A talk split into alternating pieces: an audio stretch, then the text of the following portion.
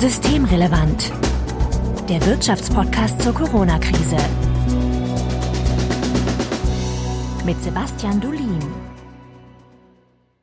Heute ist Mittwoch, der 10. Juni 2020. Willkommen zur zwölften Ausgabe von Systemrelevant. Im Intro bereits angekündigt. Sebastian Dulin, ich grüße dich. Hallo Marco.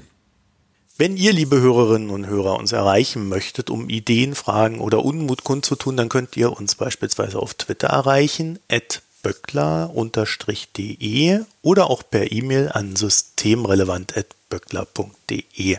Böckler in dem Sinne dann natürlich auch mit OE.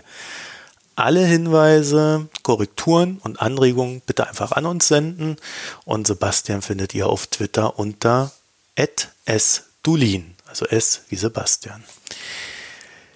Luisa Neubauer fragte gestern auf Twitter, angenommen, nur angenommen, die Leute wollen nach Corona gar nicht mehr so viel kaufen wie vorher. Würde man sie lassen? Das ist natürlich eine sehr äh, polemisch gestellte Frage im Sinne des Konjunkturpaketes, das wir letzte Woche besprochen haben. Es setzt aber natürlich auf der Beobachtung auf, der nach Corona nicht lange im Lande war. Und da konnten wir so verschiedene Berichte beobachten über ja, einen merklichen Rückgang der CO2-Emissionen. Es gab Bilder aus einem smogfreien Los Angeles, habe ich auch noch nie gesehen. Klares Wasser aus Venedig. Und in Deutschland uns vielleicht näher war die Rückkehr von Vögeln an Orten, an denen sie als vertrieben galten, oder die unerwartet frische und saubere Luft in den Innenstädten. Das würde ich auch aus Köln heraus hier bestätigen. Sebastian, das ist ja nun wieder vorbei und deswegen stellt sich die Frage, ist das nicht ein Zustand, den wir uns möglichst erhalten sollten? So frische Luft und so? Doch, ich meine, gegen frische Luft und weniger Smog ist überhaupt nicht einzuwenden. Und auch Vögel in der Innenstadt finde ich schön und gut. Das ist auf jeden Fall erhaltenswert. Nur die Frage ist, ob man das auf diese Art und Weise machen sollte. Ich habe ja noch gar nicht gesagt, auf welche. Äh, man muss ja sehen, wie das jetzt passiert ist. Es ist ja so passiert, dass wir einfach alle uns zu Hause eingebunkert haben, nicht ins Büro gefahren sind, dass die Fabriken runtergefahren worden sind, dass wir nicht mehr einkaufen gegangen sind. Und da bin ich mir nicht so sicher, ob das die beste Art und Weise ist, das Ziel zu erreichen. In jedem Fall aber, und, und das steckt ja auch so ein bisschen in dieser Aussage drin, gelten Krisen manchen Leuten so als großartige Möglichkeit, die Dinge künftig anders zu machen. Und im Angesicht äh, der CO2-Ziele, die Deutschland bei voller Industrielast wohl eher verfehlen würde als erreichen im Jahr 2030, wäre doch dann jetzt ein guter Moment, die Dinge ganz anders zu machen, also weniger zu verbrauchen. Und dieses weniger Verbrauchen meint meist natürlich dann auch weniger konsumieren und dadurch weniger Schadstoffausstoß zu generieren. Nun haben wir in den letzten Wochen allerdings darüber gesprochen, wie wir die Wirtschaftsaktivität wieder so stimulieren können. Ne? Also was wir damit ja eigentlich immer meinten, war auch, da muss wieder mehr produziert werden, da müssen mehr Menschen arbeiten. Und eigentlich heißt das doch auch wieder mehr Ressourcenverbrauch. Äh, die Luft wird wieder schlechter, die Straßen werden voller, das Wasser dreckiger. Oder gibt es dann doch eine Möglichkeit, mehr zu konsumieren und zeitgleich weniger zu verbrauchen? Ich glaube, die gibt es tatsächlich. Also wir haben ja schon im normalen Trend eine steigende Ressourceneffizienz. Das heißt, über die Jahre haben wir immer mehr Bruttoinlandsprodukt mit, mit der gleichen Menge Ressourcen produzieren können oder mit der gleichen Menge CO2-Ausstoß. Und äh, das, da, da zeigt man, dass es möglich ist. Und es passiert sogar, ohne dass man allzu große Anstrengungen macht. Jetzt der Unterschied zu heute ist, dass man wahrscheinlich mehr Anstrengungen machen müsste. Aber ich bin eigentlich sehr optimistisch, dass wenn man diese Anstrengungen richtig und zielgerichtet macht und auch genug Geld da reinsteckt, um das zu tun, dass wir dann eine Situation haben können, wo wir unseren Lebensstandard erhöhen können, auch unseren materiellen, in dem Sinne, was Güter und Dienstleistungen angeht. Können wir gleich nochmal drüber reden, wie und was da reingehört und, und trotzdem nicht unsere Lebensgrundlage weiter zu zerstören. Also mit Geld reinstecken meinst du dann auch äh, Forschung fördern? Die dann dazu führt. Es geht ja um Forschung und um Infrastruktur. Also äh, ein Beispiel, wir können ja heute schon grünen Stahl herstellen, also CO2-neutralen Stahl. Der würde dann hergestellt mit Wasserstoff statt mit, mit Kohle. Und diesen Wasserstoff könnte man über erneuerbare Energien herstellen. Das ist möglich. Es ist im Moment noch sehr teuer. Und da braucht man aber Infrastrukturinvestitionen für, damit die Elektrolyseanlagen da stehen. Und dann bräuchte man eben Netzwerke. Und da müsste jetzt eben Geld rein investiert werden, damit das möglich wird. Das heißt also, du hast dann äh, eine Strategie, der nach wir ganz gezielt sagen, wir wollen Wachstum, wir wollen bei diesem Wachstum aber auch explizit so einen Progress haben in der Entwicklung der Anlagen, die wir nutzen, dass sie definitiv umweltfreundlicher und möglichst auch CO2-frei oder zumindest arm werden. Genau. Du hast noch gesagt, wir wollen Wachstum. Ja, ich glaube, eine Steigerung des Lebensstandards ist ein Ziel, insbesondere wenn wir es uns global angucken. Denn dort gibt es sehr viele Menschen, die noch in Zuständen leben, die man eigentlich nicht für menschenwürdig hält und wo, wo die Menschen einfach wirklich noch mehr an Wohlstand brauchen. Auch bei uns schadet ja ein bisschen Wachstum in der Lebensqualität nicht. Und das finde ich, sollte man durchaus anstreben. Äh, natürlich nicht Wachstum um jeden Preis. Und manchmal gibt es ja so die Karikatur, die sagt, äh, von, von denen, die aus so einer Postwachstumsecke kommen, äh, dass alle, die das nicht teilen, die wollen immer Wachstum um jeden Preis. Darum geht es aus meiner Sicht gar nicht. Aber äh, Wachstum ist an sich nichts Schlechtes, solange es eben gelingt, das hinzubekommen, ohne steigenden Ressourcenverbrauch zu haben. Mhm. Oder auch ohne, ohne diesen Überverbrauch, den wir heute schon haben. Ist vielleicht auch eine Frage, was genau Wachstum meint. Ne? Also wir meinen jetzt quasi nicht Wachstum im Sinne des CO2-Verbrauchs und Ausstoßes, sondern Wachstum im Sinne von äh, Steigerung der Lebensqualität, Steigerung von Arbeitsplätzen? Naja, Arbeitsplätze sind ja so eine Sache. Also äh, Arbeitsplätze ist grundsätzlich ist es eben wichtig, dass die Menschen eine Teilhabe am Berufsleben haben. Dafür brauchen sie einen Arbeitsplatz. Aber auch davon brauchen wir jetzt nicht unbegrenzt. Also wir brauchen in Deutschland nicht 100 Millionen Arbeitsplätze, wenn wir 80 Millionen Menschen hier haben. Das, also das auch Arbeitsplätze sind kein Selbstzweck, sondern sind eben ein Teil von einer auskömmlichen Entwicklung von einer Volkswirtschaft, dass wir eine breite Teilhabe haben.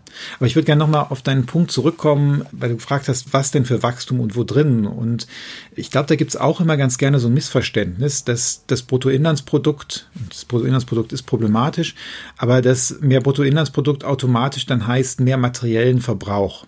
Und das stimmt überhaupt nicht. Das stimmt auch noch nicht mal in der Definition so. Denn das Bruttoinlandsprodukt ist einfach der Wert der produzierten Güter und Dienstleistungen in einem Land während eines Jahres oder während eines Quartals. Und da sieht man schon, wenn jetzt ich zum Beispiel mehr Pflegedienstleistungen anbiete, oder bessere Kita-Betreuung oder Nachhilfe für Migrantenkinder. Das sind alles Dinge, die haben ja einen Wert. Und das heißt, das erhöht das Bruttoinlandsprodukt. Und wenn ich das richtig gestalte, sind das alles Sachen, die an sich jetzt nicht den Ressourcenverbrauch erhöhen. Eine andere Sache, wenn ich jetzt organisch erzeugte Lebensmittel produziere statt Massentierhaltung, dann ist das ein höherer Wert hat eine höhere Qualität. Auch der Shift von, von dieser Massentierhaltung zu den hochwertigen Lebensmitteln, auch der würde einen Anstieg des Bruttoinlandsprodukts bedeuten, des gemessenen Bruttoinlandsproduktes.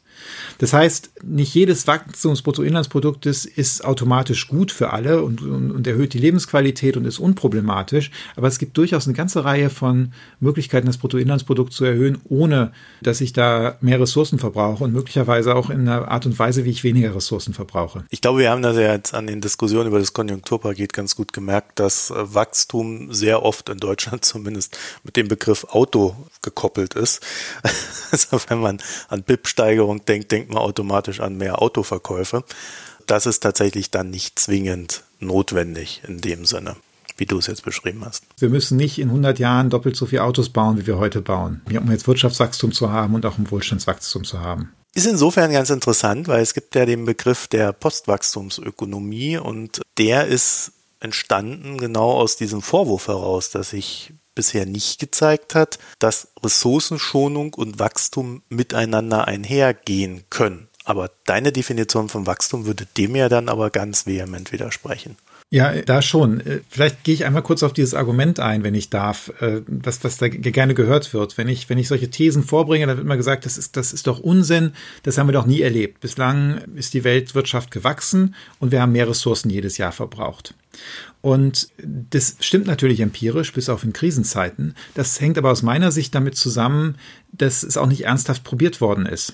Das einzuhegen. Also was wir gesehen haben, ist, dass zum Beispiel jetzt Licht ist effizienter geworden. Wir hatten früher, also die ersten Glühbirnen, die haben wahnsinnig viel Strom verbraucht und heute die LEDs verbrauchen wahnsinnig wenig Strom im Vergleich zu diesen ersten Glühbirnen.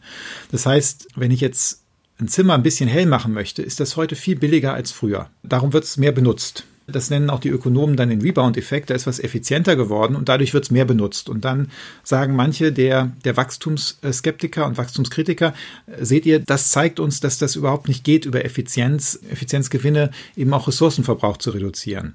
Und ich würde an der Stelle sagen, ja, das ist logisch, weil man auch nie das versucht hat. Man hat einfach das so laufen lassen und die höhere Effizienz hat zu niedrigeren Kosten der, der Dienstleistungen geführt, die ich aus dieser Energie kriege oder der, der, der, des Nutzens, den ich daraus ziehe.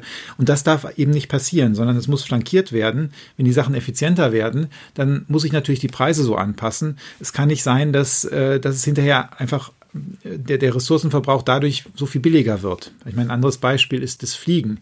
Das Fliegen ist heute viel billiger als früher und dadurch machen es die Leute mehr. Die Flugzeuge sind auch sparsamer heute.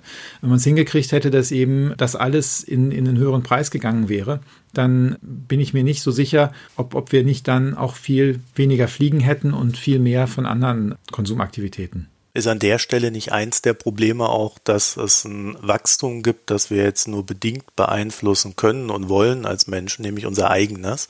1927 gab es irgendwie zwei Milliarden Menschen, 1960 drei Milliarden, 1974 vier Milliarden, 87 dann fünf Milliarden, 1999 sechs Milliarden und seit 2011 sind wir über sieben Milliarden Menschen.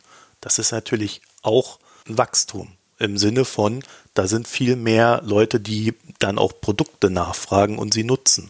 Also wenn ich dann diese Glühbirnen, die du angesprochen hast, die sind effizienter geworden. Äh, wir freuen uns ja auch alle, wenn wir unsere Stromrechnung bekommen, dann auch genau darüber. Aber wenn halt viel mehr Menschen eine Glühbirne nutzen als vor 50, 60 Jahren, dann kann das ja effizienter sein, aber das wird halt wieder aufgefangen. Klar, ich meine, das ist natürlich ein Problem, wenn ich ein starkes Bevölkerungswachstum habe und ich möchte da zumindest den Lebensstandard stabilisieren, da schaffe ich natürlich tatsächlich einen Wachstumsdruck. Und darum würde ich sagen, natürlich brauchen wir vernünftige Familienpolitik. Aber es ist ja zum Glück so, dass eigentlich alle Volkswirtschaften, die sich einigermaßen entwickelt haben, ab irgendeinem Niveau von insbesondere der Bildung der Frauen und einem gewissen Einkommensniveau sich das, das Niveau der Kinder oder die Zahl der Kinder irgendwo um die zwei oder darunter pro Frau eingependelt hat. Also wir haben ja gar nicht mehr so viele Länder, vor allem in Afrika, ein paar asiatische Länder, wo wir wirklich noch so Geburtenraten haben, die dann so ein Bevölkerungswachstum treiben, wie du es gerade dargestellt hast. Aber klar, das aus meiner Sicht ist, ist, wäre das schon ein sehr sinnvolles Element, da auf eine vernünftige Familienplanung zu gucken. Genau darauf wollte ich hinaus, dass nämlich in dem Falle tatsächlich Wohlstand dazu führt, dass sich das Wachstum abflacht. Also man sieht das ja auch in Deutschland und unseren Rentendiskussionen. Da ist ja dann tatsächlich die Frage, ob man nicht sogar da den Link hat zu sagen, naja, dann brauchen wir halt auch in diesen Ländern eine Erhöhung des Wohlstands. Also wir müssen sie aus der Armut rausholen und wir müssen einen Mindestlebensstandard dort schaffen, sodass die Menschen quasi sicher genug sind, gebildet genug sind und dann ähm, ja die Geburtenraten dadurch quasi auch zurückgehen und dieses exponentielle menschliche Wachstum nicht mehr so vorhanden ist. Ja, das ist richtig. Aber natürlich muss man gerade in den ärmeren Ländern die Menschen auf ein, erstmal auf ein höheres Wohlstandsniveau bringen. Aber auch da ist die Frage, müssen wir das so machen, dass es einfach nur auf den Ressourcenverbrauch geht? Und ich glaube, das ist überhaupt nicht zwingend.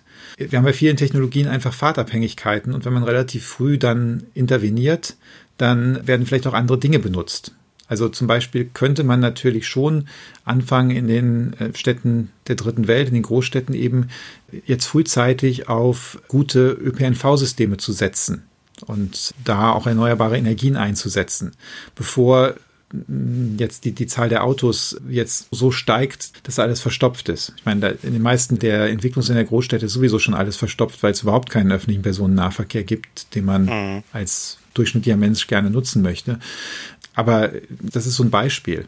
Oder die Energieversorgung. Wenn man jetzt schon relativ früh über dezentrale erneuerbare Energien geht, und das ist gerade in den, in den Ländern des globalen Südens, also auch in Afrika, gut möglich, weil da sehr viel Sonne scheint, dann kann ich ein Wohlstandswachstum hinbekommen mit einem anderen Ressourcenverbrauch, als wir das haben. Die überspringen dann quasi die Technologien dazwischen, also zwischen dem, was sie jetzt haben und dem, was wir derweil hatten und kommen dann direkt in die neuen Technologien rein. Ich glaube, der Fachbegriff dafür ist Leapfrogging. Und äh, das gibt es ja tatsächlich auch im erneuerbaren Energiesektor in Afrika zu beobachten, dass da Bestrebungen gibt, das direkt anzugehen. Genau, das wäre die Idee. Das heißt also, eins der Probleme dann natürlich ist, dass wir als Menschen selber auch wachsen. Also da kann man dann auch sagen, wir beschränken uns alle, aber je mehr Menschen wir werden, desto mehr müssten wir uns ja dann eigentlich auch beschränken. Ne? Und das würde dann gar nicht so selbstbestimmt laufen können, äh, sondern da müsste ja dann der Staat hergehen und jedem so eine Art Ressourcenrucksack geben und der müsste dann immer so den aktuellen Menschheitszahlen nach angepasst werden. Und ich habe das auch schon gesehen, dass äh, bei der Postwachstumsökonomie genau darüber geredet wird, dass äh, es halt ein, ein CO2-Kontingent geben könnte, Ressourcenrucksack, je nachdem, wo man da hinguckt. Ja, und dann gucke ich quasi dann so auf mein Konto und sage dann, okay, also Auto kannst du dir jetzt nicht mehr kaufen, musst den Rest des Jahres nur noch in dem und dem Supermarkt einkaufen gehen, um dann deinen CO2-Rucksack entsprechend auszunutzen das klingt für mich jetzt nicht so verbraucherfreundlich, um es mal so zu formulieren. Ja, ich glaube auch nicht, dass das zwingend so sein muss. Man könnte ja auch argumentieren, dass vielleicht jemand, der in Sibirien wohnt, mehr CO2 da braucht, weil, weil er eben heizen muss, was äh, in anderen Weltregionen so nicht notwendig ist. Dafür braucht der andere vielleicht eine Klimaanlage. Aber ich glaube nicht, dass wir das über einen individuellen CO2-Rucksack machen müssen, sondern es gibt ja durchaus auch Möglichkeiten. Die Ökonomen haben ja andere Ideen. Die würden sagen, das reicht ja, wenn ich das CO2 ordentlich bepreise. Also wenn ich das so teuer mache, dass bestimmte Leute eben davon dann weniger benutzen. Und an der Stelle wäre dann eben wichtig, das auch so umzuverteilen, dass das nicht zu, sagen wir, neuen Verteilungsproblemen innerhalb der Gesellschaft führt. Aber ich glaube, dass, dass es keinen Grund gibt, dass wir das individuell vorher zuteilen müssen. Es gibt ja vielleicht auch durchaus Leute, denen das Fliegen extrem wichtig ist, dass sie dafür bereit sind, weniger gute Lebensmittel zu essen oder weniger oft sich massieren zu lassen. Und bei anderen Leuten ist das genau andersrum. Und das kann man, glaube ich, mit einem individuellen CO2-Rucksack nicht so gut abfangen. Da, da sollte man wirklich gucken, dass man da eine andere Lösung findet. Am Anfang deiner Antwort war ja schon Hinweis auf Sibirien drin, der ja, also mal kurz eingeschoben, wir wissen natürlich, dass in Sibirien auch immer wärmer wird und da äh, aufgrund der geschmolzenen Eisdecke das Gas nach oben kommt und so weiter und so fort. Also das ist auch nicht mehr so kalt wie früher. Aber da steckt ja schon ein, ein starker Hinweis darauf drin, das Problem ist ja ein globales Problem. Ne? Also wir können jetzt nicht einfach sagen, so wir in Deutschland machen jetzt unseren Ressourcenrucksack, weil wenn alle anderen da nicht mitmachen, dann würde das ja auch gar nicht funktionieren. Klar, ich meine, das ist natürlich ein Problem, was ich auch bei der CO2-Bepreisung irgendwie habe, dass natürlich, wenn das ein Land alleine macht, dann bringt das nicht so richtig viel, insbesondere wenn es ein kleines Land macht. Das wäre der Grund, warum wir auch so internationale Abkommen wie das Paris-Abkommen haben. Stichwort CO2, da gab es ja jetzt auch im Konjunkturpaket der Bundesregierung wieder den Hinweis, dass man da auf europäischer Ebene darauf hinwirken wird, einen CO2 Preis zu schaffen, wie auch immer der dann aussehen wird. Das wäre dann in deinem Sinne eine sehr sinnvolle Geschichte. Ich meine, wir haben natürlich auch schon Elemente von einem CO2-Preis in Europa. Wir haben ja schon ein CO2-Handelssystem für bestimmte Industrien. Und wir werden jetzt auch CO2-Preise bekommen in Deutschland für die Haushalte und das, den normalen Gewerbesektor. Äh, persönlich ist mir gar nicht so wichtig, dass da gehandelt wird mit diesen, mit den Zertifikaten oder CO2-Volumina aus meiner Sicht ist eigentlich wichtig, dass da, dass es einen klaren Preis gibt, ein klares Preissignal. Das könnte auch durch eine Steuer gesetzt werden. Also das ist ja auch tatsächlich in dem Klimapaket der Bundesregierung, was im letzten Jahr verabschiedet worden ist, da ist ja genau sowas drin. Die nennen das zwar CO2-Zertifikate, aber eigentlich ist es de facto erstmal für die ersten Jahre eine, eine, so wie eine Steuer auf CO2. Aber das ist eben der Punkt. Man muss, glaube ich, aus meiner Sicht einerseits diese Bepreisung haben, dass man ein Signal setzt, hier ist es teuer, wenn du Ressourcen verbrauchst. Und dann braucht man auf der anderen Seite massive Investitionen, um auch überhaupt zu ermöglichen, seinen CO2-Ausstoß zu reduzieren. Also weil das ist ja so ein bisschen das Problem, äh, wenn man jetzt auf dem Land lebt und äh, man hat nicht so viel Einkommen, man hat ein altes Benzinauto, was will man denn dann machen? Äh, man hat vielleicht, man hat keine Ersparnisse.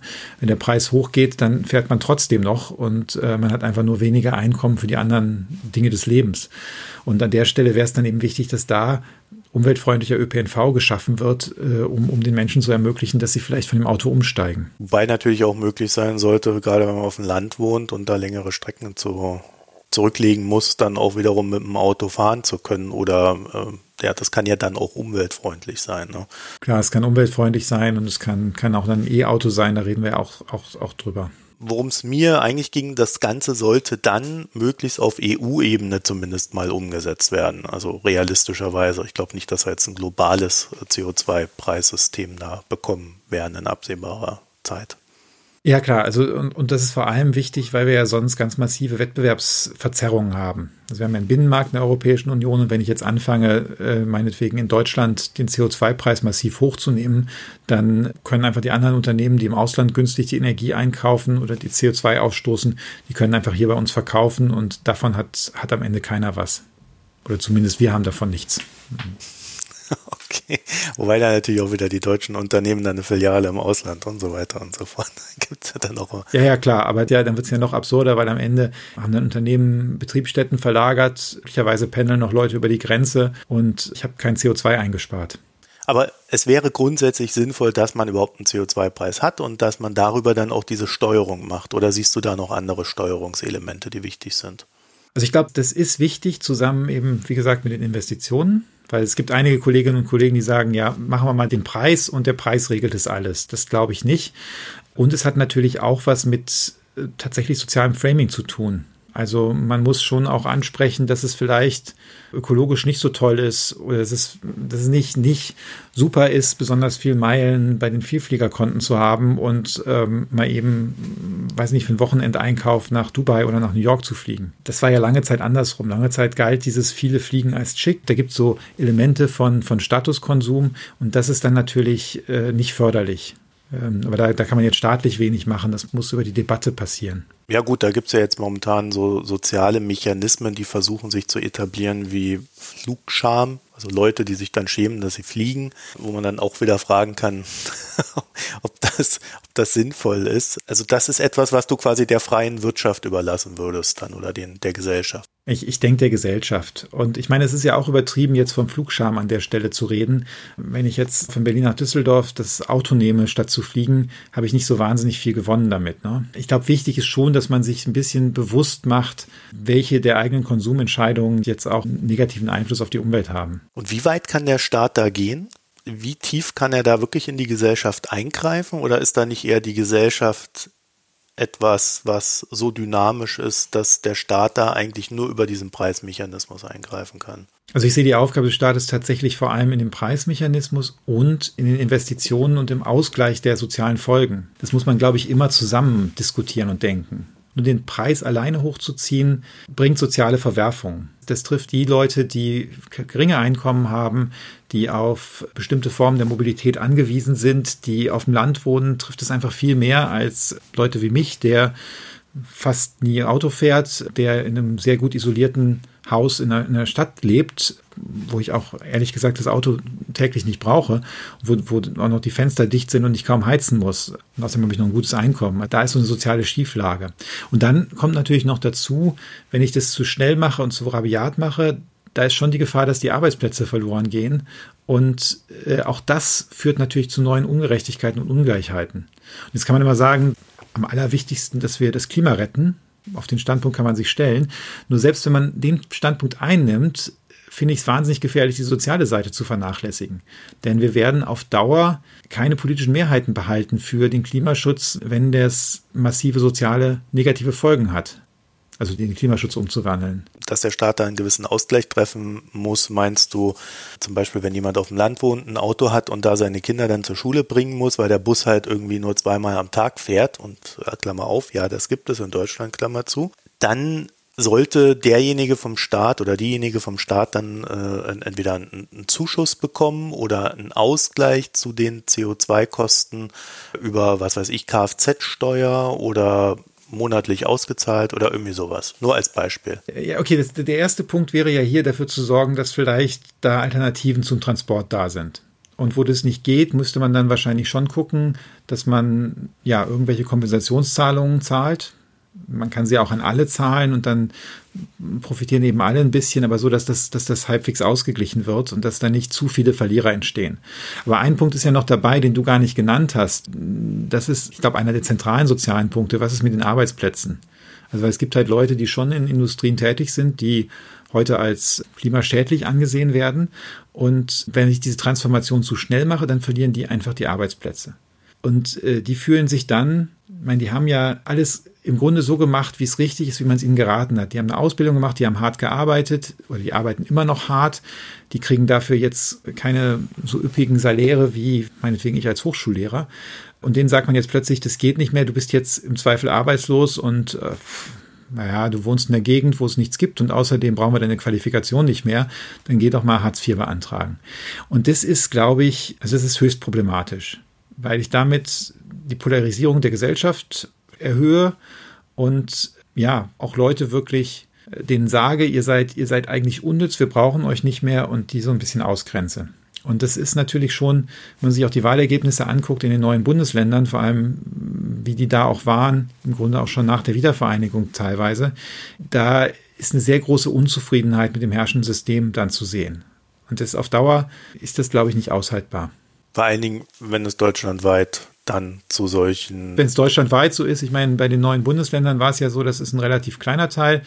Das waren, glaube ich, knapp 16 Millionen und im Rest hatten wir ein bisschen mehr als 60 Millionen. Und da hat es massive Transfers gegeben. Aber wenn das überall ist, dann kann man natürlich auch in der Form nicht alle durchsubventionieren, denen man vorher die Arbeitsplätze kaputt gemacht hat. Hm. Das muss man sich schon an der Stelle überlegen, glaube ich. Diese Frage steckt ja so drin in deiner Aussage zur, zur Zeitschiene, dass man quasi aufpassen muss, dass man das, wenn man einen CO2-Preis einführt, dass man ihn dann so einführt, dass er nicht zu schnell zu stark wächst. Also Fridays for Future sagt, wir brauchen 180 Euro äh, sofort. Und da würde man dann aber vermutlich auch sehr viele Stahlwerke und sonst was äh, dicht machen können, weil das können die von jetzt auf gleich wahrscheinlich gar nicht stemmen. So dass man dann quasi sagt, okay, statt äh, jetzt sofort diese hohe Summe reinzuhauen, fängt man mal irgendwo bei 50 Euro an und steigert das dann Jahr für Jahr und dann können die Industrien versuchen auch über Entwicklung und, und Forschung und, und Verbesserung der Anlagen dann ihren CO2-Ausstoß zu senken, so dass sie von diesen Preiserhöhungen gar nicht so sehr getroffen werden. So geht der Gedanke, oder? Ja, das ist im Prinzip richtig. Nur jetzt muss man bei einer Sache natürlich noch aufpassen, bei deinen Stahlwerken. Also wahrscheinlich hat auch das modernste Stahlwerk Probleme, wenn es 180 Euro pro Tonne zahlen muss und es gibt in Indien und China Stahlwerke, die das nicht müssen. Ja, weil dann ist einfach Stahl, ist zwar schwer, aber den kann man ganz gut transportieren, der wird nicht so schnell schlecht. Und dann ist halt schon die Gefahr, dass man, mhm. dass man den aus dem Ausland hier hinholt und dann hier diese, die, die Stahlwerke eingehen. Mit der Konsequenz wahrscheinlich, dass wir hier in bestimmten Regionen ziemlich viele Arbeitslose haben. Und übrigens dann ja nicht nur die Stahlwerke, sondern dann werden ja auch gleich noch alle, die da dranhängen. Also nicht nur die, die Dienstleister, die direkt an das Werk liefern, sondern auch die Einzelhändler und äh, die Kinos und die Kneipen, also all die Sachen, wo die Stahlarbeiter quasi ihr Geld ausgeben, auch die werden ja alle arbeitslos. Und wie viel ich fürs Weltklima geschaffen habe, ist dann auch die Frage, weil der Stahl kommt aus China und Indien und vielleicht wird er da einfach hergestellt und möglicherweise noch, noch CO2-intensiver als das alte Stahlwerk das hier gemacht hat. Darum braucht man eben da auch noch mehr, mehr Instrumente. Also ich habe jetzt gerade äh, kurz auflachen müssen, weil du gesagt hast, der Stahl, der wird ja nicht schlecht und ich musste dabei an die Brücke in Leverkusen denken, die den guten chinesischen Stahl gekauft hat, der dann nicht brauchbar war, weswegen sich die Fertigstellung jetzt um zwei Jahre verzögert. Und es gab damals genau diese Diskussion, wo man den Stahl denn kaufen soll. Der Stahl war dann, der war dann ja schon schlecht vorher, ne? Der ist ja nicht auf dem Transport schlecht geworden. genau. Dafür gibt es ja in Europa Zölle, oder? Ich kann es natürlich mit Zöllen machen. Jetzt würde ich natürlich gerne das mit den Zöllen so machen, dass nur der Stahl betroffen ist, der auch umweltschädlich produziert wird. Und ich habe natürlich noch ein anderes Problem. Ich habe ja auch ganz viele Freihandelsabkommen und da gibt es immer mehr von. Und außerdem ist der Stahl ja auch nicht nur als Stahl wird er geliefert, sondern zum Teil auch in anderen Dingen drin, also als Input zum Auto. Und das wird natürlich dann kompliziert. Das kann man alles irgendwie in den Griff kriegen, aber ist es nicht so ganz trivial, dafür zu sorgen, dass die europäischen Stahlwerke quasi beim hohen CO2-Preis abgeschottet werden von dem Wettbewerb mit den Umweltsündern, wenn ich das mal so nennen darf. Es gibt ja da so eine Diskussion, dass man dann äh, halt für die auch eine CO2-Abgabe einführt. Also wenn China äh, da Stahl nach Europa transportieren möchte und den hier verkaufen möchte, müssen sie quasi die gleiche Abgabe zahlen, wie das jeweilige Land sie eben auch hat. Genau, das wäre eine Möglichkeit. Das kann natürlich beim Zoll ziemlich schwierig werden, wenn ich dann gucken muss, wie viel Stahl eigentlich in so einem Auto drin ist. und wo dieser Stahl herkommt. Eine andere Möglichkeit wäre ja zu sagen, dass wir innerhalb der EU über die Zeit nur noch Produkte verkaufen dürfen, also mit einem längeren Horizont, die aus umweltfreundlichem Stahl hergestellt sind. Und dann fängt man vielleicht damit an und sagt, naja, bei öffentlichen Bauten darf nur CO2-neutraler Stahl eingesetzt werden. Und dann geht man weiter und sagt, private Bauherren dürfen auch nur CO2-neutralen Stahl benutzen. Und zuletzt sagt man, oder vielleicht auch schon vorher, äh, es dürfen nur noch Autos verkauft werden, die aus CO2-neutralem Stahl gebaut werden. Dadurch schafft man einfach einen Markt für, für diesen, diesen Art des Stahls. Von daher haben sie so einen Heimatmarkt und sind, sind da ein bisschen geschützt. Muss man dafür dann wiederum die Freihandelsverträge neu verhandeln? Das kommt drauf an. Also es gibt da wahrscheinlich Freihandelsverträge, wo man sich verpflichtet hat, sowas nicht zu machen. Es gibt andere, wo das, wo das nicht drin steht. Und da ist es eben sehr wichtig, dass auch beim Schreiben von so Freihandelsverträgen, beim Aushandeln darauf geachtet wird, dass man eben Umweltstandards noch weiter erhöhen darf. Und wenn das, wenn das erlaubt ist, dann darf man das natürlich tun. Ist ja auch nicht so, dass wir in anderen Bereichen nicht auch die Umweltstandards erhöhen würden. Also diese ganze Frage um CO2-Grenzwerte für Flotten, das ist ja für Autoflotten, das ist ja eine Sache, äh, das ist auch ein anderer Standard heute, als wir vor 20 Jahren hatten. Mhm. Und äh, zumindest äh, gibt es eine ganze Reihe von Freihandelsabkommen, mit denen das offensichtlich kompatibel ist. Ich fand die Frage auch deswegen interessant, weil das ja so eine ganz klassische Marktschutzmaßnahme ist, dass man in einem Teilbereich die Sicherheitsanforderungen an Waren so erhöht, dass die Gegenseite sie eigentlich momentan nicht erfüllt, da also ihre eigene Ware so entsprechend nachbessern muss, dass sie wesentlich teurer wird und dann die eigenen Unternehmen, die das schon erfüllen, ähm, dann dadurch viel, viel besser im Markt agieren können. Klar, ich finde es in diesem Fall ähm, allerdings gerechtfertigt und auch sinnvoll, weil ich meine, wenn du es mal zu Ende denkst, dann bedeutet es ja, dass, dass auch woanders auf der Welt angefangen wird, CO2-neutral Stahl herzustellen. Wenn du in die EU nicht mehr liefern kannst, dann werden wahrscheinlich auch in China und Indien einige der Werke umstellen, damit sie wieder liefern können.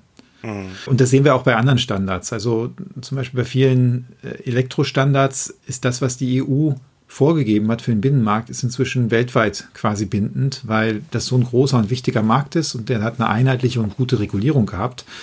Äh, und den Herstellern ist das einfach, also eigentlich sind diese Sicherheitsmaßnahmen oft gar nicht so teuer. Und dann wäre es viel teurer für die zwei Produktlinien zu produzieren, einmal für die EU und einmal für den Rest der Welt. Und dann setzen sie einfach gleich die höheren Standards überall um.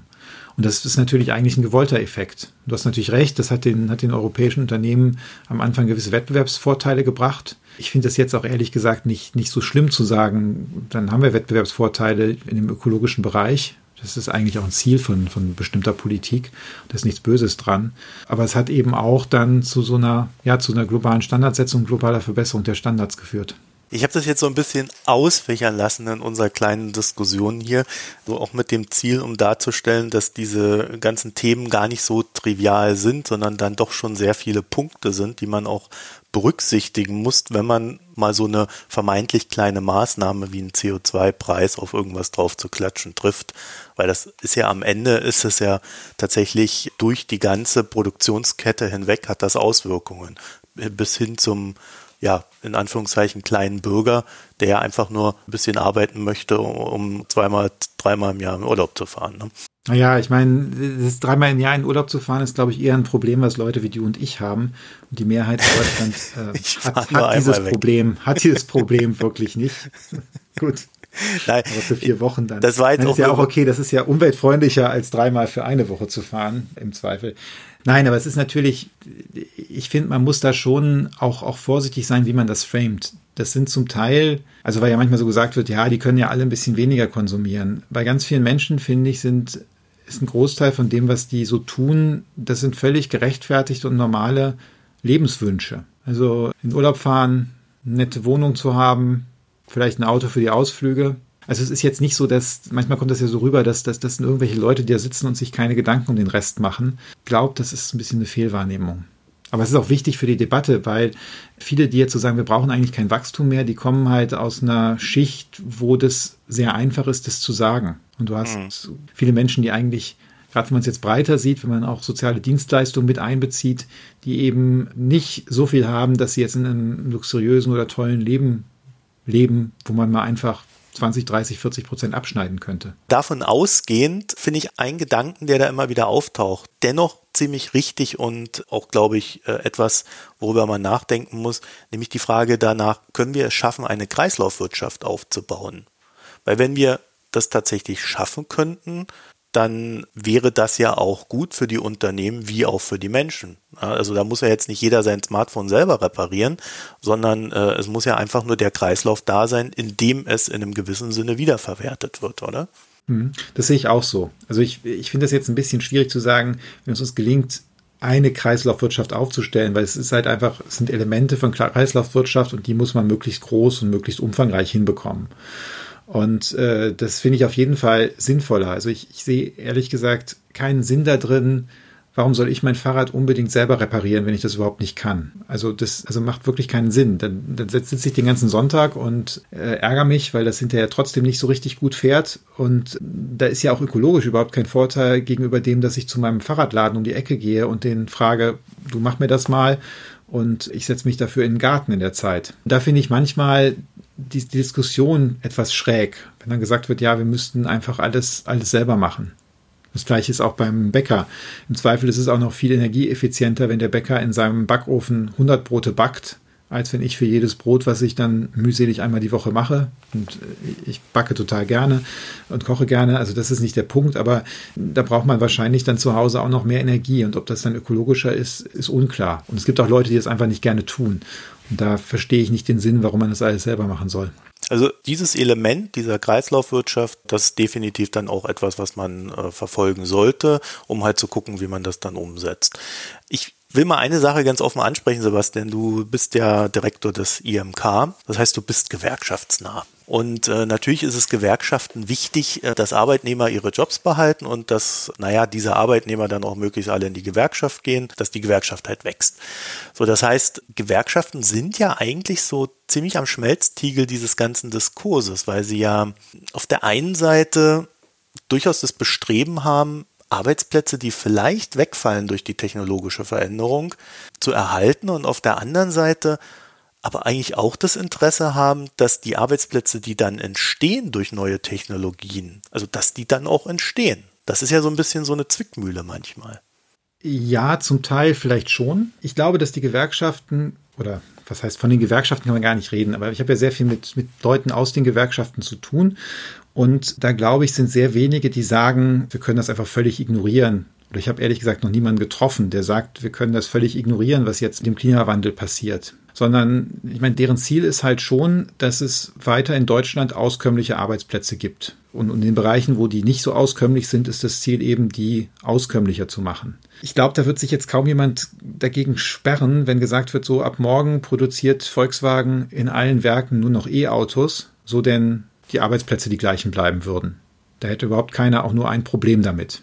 Ja, würden sie wahrscheinlich auch alle, alle gut finden. Jetzt ist so ein bisschen die Frage, wie kriege ich das hin, dass nicht zu viel auf der einen Seite verloren geht, während die anderen Sachen entstehen.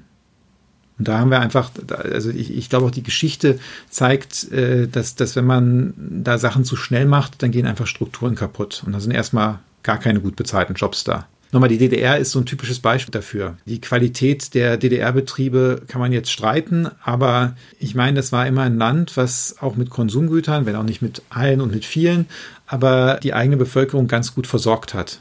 Und die hatten Industrien und die haben auch eine industrielle Tradition gehabt, gerade Maschinenbau und Anlagenbau. Also die auch weit, weit darüber hinweggeht, was also über den Krieg hinweggeht. Und das ist in der Form, da ist die Transformation, damals die politische Transformation in einer Form umgesetzt worden, dass diese Strukturen alle platt gemacht worden sind. Und das sieht man heute noch in den Abständen weniger gute Jobs, die Löhne sind niedriger als im Westen, obwohl die Menschen ähnlich qualifiziert sind. Da ist, glaube ich, so der Punkt, dass es den Gewerkschaften eben sehr wichtig ist, dass da ein Übergang geschaffen wird, wo nicht einfach die Arbeitnehmerinnen und Arbeitnehmer zurückgelassen werden ich finde das total spannend, weil da tatsächlich dann für mich dann auch Gesellschaft ausgehandelt wird, ne? ohne dass da viel groß drüber gesprochen wird. Und äh, man hat halt dann immer so diese Pole, die einen wollen die Zukunft sofort haben und äh, sagen halt, das muss dann mit dem Holzhammer da reingeprügelt werden. Äh, während die anderen sagen, ja, stopp mal, also hier gibt's Menschen und die sollen bitte auch noch irgendwie gut leben können und wir kümmern uns darum. Aber diese Polarisierung, die kann man da gar nicht so rausnehmen, außer halt versuchen es immer wieder zu erklären. Ne? Ja, und vor allem nochmal, ich glaube, es ist kein Widerspruch. Ich glaube, wenn man es probiert, mit dem Holzhammer zu machen, ohne Rücksicht auf die sozialen Konsequenzen, dann wird man einfach einen ganz massiven politischen Rückschlag da erleben.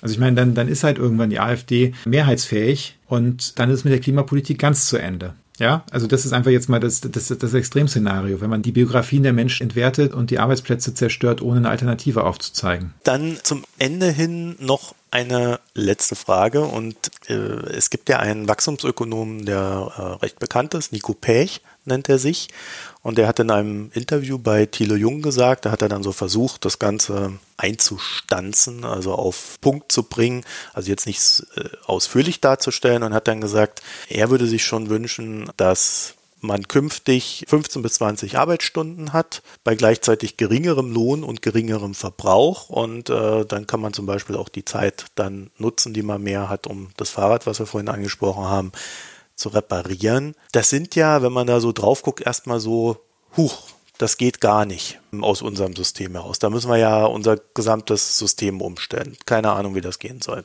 Ist das wirklich so weit weg oder könntest du dir ein Szenario vorstellen, wo wir in so eine Richtung kommen? Man könnte natürlich relativ einfach 20 Prozent oder die Hälfte 50 Prozent weniger produzieren, 50 Prozent weniger arbeiten. Das würde irgendwie natürlich gehen. Wir hätten dann halt auch alle 50 Prozent weniger zum Konsumieren als Einkommen und so weiter. Und die Frage ist, ob wir das wollen, ob wir das in der Mehrheit wollen und ob das wünschenswert ist. Und du hast schon von den Hartz-IV-Empfängern gesprochen oder von, ich meine, es sind nicht nur die Hartz-IV-Empfänger, sondern wir haben da ja in dem Bereich auch in diesen Einkommensschichten auch Menschen, die zum Mindestlohn Vollzeit arbeiten und die damit kaum über die Runden kommen. Und bei denen ist dann einfach diese Idee, naja, ihr arbeitet nur noch die Hälfte, dafür habt ihr auch nur noch die Hälfte Einkommen und ihr dürft euer Fahrrad selber reparieren. Das ist wirklich keine attraktive Aussicht. Zumal die im Zweifel das Fahrrad sowieso selber reparieren, weil sie Geld dafür sparen. Und da fängt natürlich das Problem an. Und dann muss man sich eben schon fragen, ist jeder bereit bei uns 50 Prozent weniger zu haben und dafür ein bisschen mehr Zeit, um das eigene Fahrrad zu reparieren? Und ich glaube, das ist keine Vision, äh, wo wir Mehrheiten mitkriegen würden in Deutschland. Schlicht, das ist gesellschaftlich einfach nicht erwünscht. Ich glaube, es ist gesellschaftlich so nicht erwünscht und ich glaube auch, wenn man die Leute fragen würde, hier ist die Option, dass es uns geht so wie heute und wir schaffen es über Technologie, den Ressourcenverbrauch zu verringern oder arbeiten wir alle die Hälfte und konsumieren nur noch die Hälfte, dann würden sich die meisten Leute für die erste Lösung entscheiden. Was jetzt nicht bedeutet, dass wir keine Arbeitszeitverkürzung brauchen oder haben sollten oder so, das ist eine andere Frage. Aber ich glaube, so diese generelle Halbierung von allem, was wir tun, kommt den meisten Menschen nicht attraktiv vor und ist für die meisten Menschen auch nicht attraktiv. Sebastian Dolin, ich danke dir für das Gespräch heute mal wieder. Ja, danke fürs Moderieren. Ihr könnt uns ja mal ein Feedback geben und das könntet ihr dann tun, zum Beispiel auf Twitter an böckler-de oder per E-Mail an systemrelevant.böckler.de. Ich weiß aber gar nicht, wie viel Feedback wir überhaupt bekommen. Wir kriegen ein bisschen was und ja, also ich bin auch immer wieder erstaunt, erstaunlich intelligente E-Mails ist jetzt nicht super viel, aber im Vergleich dazu, was wir so an Leserbriefen bekommen haben bei der Financial Times Deutschland mit einer Auflage von 100.000 Stück, finde ich das eigentlich erstaunlich qualitativ hochwertig. Ja, dann vielen Dank dafür an dieser Stelle. Eine E-Mail hat mich auch erreicht diese Woche. Und ansonsten wünschen wir euch noch eine schöne Zeit und hatte ich es jetzt gesagt? Eine Sache hatte ich mich noch vergessen und Sebastian erreicht hier auf Twitter als @sdulin, also Sebastian Dulin. In dem Sinne euch eine schöne Zeit. Bis bald. Bis bald. Tschüss.